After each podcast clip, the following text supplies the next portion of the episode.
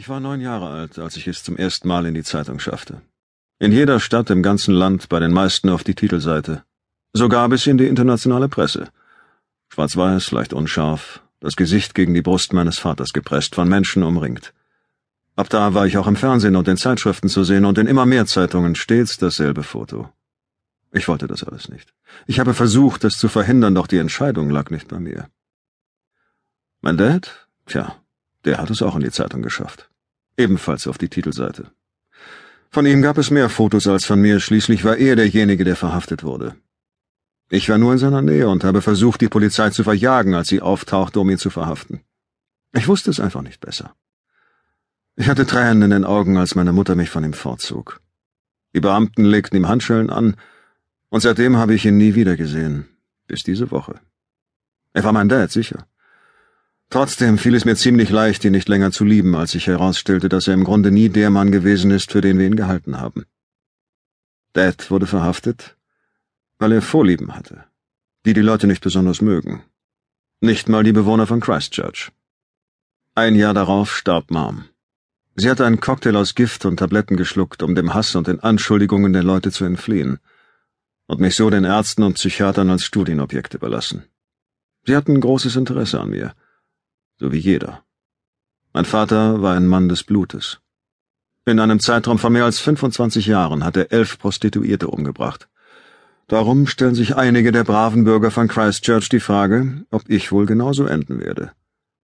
Dad ging ziemlich geschickt zu Werke und so hat niemand mitgekriegt, dass es in Christchurch überhaupt einen Serienmörder gab. Er hat die Sache nie an die große Glocke gehängt, sondern einfach sein Ding durchgezogen, ohne viel Aufhebens, ohne allzu große Sauerei. Manchmal wurden seine Opfer gefunden, manchmal nicht, und die, die man nicht fand, wurden nicht als vermisst gemeldet. Er war ein Familienmensch und hat uns geliebt. Er hätte alles für uns getan. Weder meiner Schwester noch meiner Mutter und mir hat er auch nur ein Haar gekrümmt. Er hat hart gearbeitet, um uns zu ernähren und uns, so gut es ging, zu versorgen, damit wir es besser hatten als er in seiner Kindheit. Das Monster in seinem Innern ist nie zu uns nach Hause gekommen. Es blieb draußen im Dunkeln verborgen, zusammen mit dem Blut und Fleisch der Menschen, die es getötet hatte. Aber manchmal, in den mindestens elf Fällen, die er zugegeben hat, ist Dad nachts aus dem Haus geschlichen und hat sich mit dem Monster getroffen. In diesem Moment war er nicht mehr mein Dad, sondern etwas anderes. Ich habe nie gefragt, was genau. Erstens war das gar nicht möglich, denn ich durfte ihn nicht besuchen, und als ich alt genug war, um meine eigenen Entscheidungen zu treffen, wollte ich nicht mehr. Ich war zehn Jahre alt, als der Prozess begann. Es war das reinste Affentheater. Meine Mom lebte zwar noch, trotzdem war es für meine Schwester und mich eine harte Zeit. Wenn sie nüchtern war, brüllte sie uns ständig an, und wenn sie betrunken war, weinte sie. Egal in welchem Zustand sie gerade war, man wünschte sich stets, es wäre der andere. Bald schon forderten die Tabletten und der Alkohol ihren Tribut, doch das ging ihr nicht schnell genug. Und da beides sowieso nicht ausreichte, um ihr den Rest zu geben, schnappte sie sich eines Tages ein Rasiermesser. Ich habe keine Ahnung, wie lange es gedauert hat, bis sie verblutet ist. Vielleicht war sie noch am Leben, als wir sie fanden. Ich hielt die ganze Zeit die Hand meiner Schwester, während wir ihren bleichen Körper anstarrten, und auf einmal war da kein Geschrei und kein Gejammer mehr. Die Familie meiner Mom wollte nichts mit uns zu tun haben, doch Dads Eltern haben uns bei sich aufgenommen. Ständig wurde ich von den Kindern in der Schule gehänselt, zusammengeschlagen und mindestens einmal pro Woche haben sie mir die Tasche geklaut und ins Klo gestopft. Alle paar Monate kreuzte der Psychiater mit seinen Tests und Fragen bei uns auf.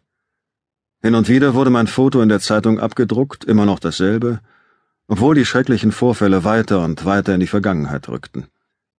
Ich war fast eine Berühmtheit. Ich war der Sohn eines Serienmörders und einige der braven Bürger von Christchurch glaubten, ich würde in seine Fußstapfen treten. Meine Schwester Belinda schlug denselben Weg ein wie Dads Opfer. Im Alter von 14 Jahren machte sie gegen Kohle die Beine breit. Mit 16 war sie drogenabhängig, mit einer Vorliebe für Substanzen, die sich günstig beschaffen und spritzen ließen. Mit 19 war sie tot. Und ich, der letzte Überlebende meiner Familie. Dads Monster hatte sie alle geholt. Natürlich wurde der kleine Eddie größer und inzwischen habe ich meine eigene Familie, Frau und Kind. Kurz nachdem ich meine Frau getroffen hatte, habe ich ihr erzählt, wer ich bin. Zunächst hat ihr das eine gehörige Angst eingejagt. Zum Glück hat sie mich dann besser kennengelernt und festgestellt, dass ich kein Monster mit mir herumtrage. Einige Leute glauben, dass das, was mein Vater getan hat, genetisch bedingt ist. Einige Leute glauben, es wäre mein Schicksal ebenfalls als Mann des Blutes zu enden, sage ich und betrachte das Blut, das von der Frau, die zusammengesunken auf dem Beifahrersitz hockt, ins Polster sickert.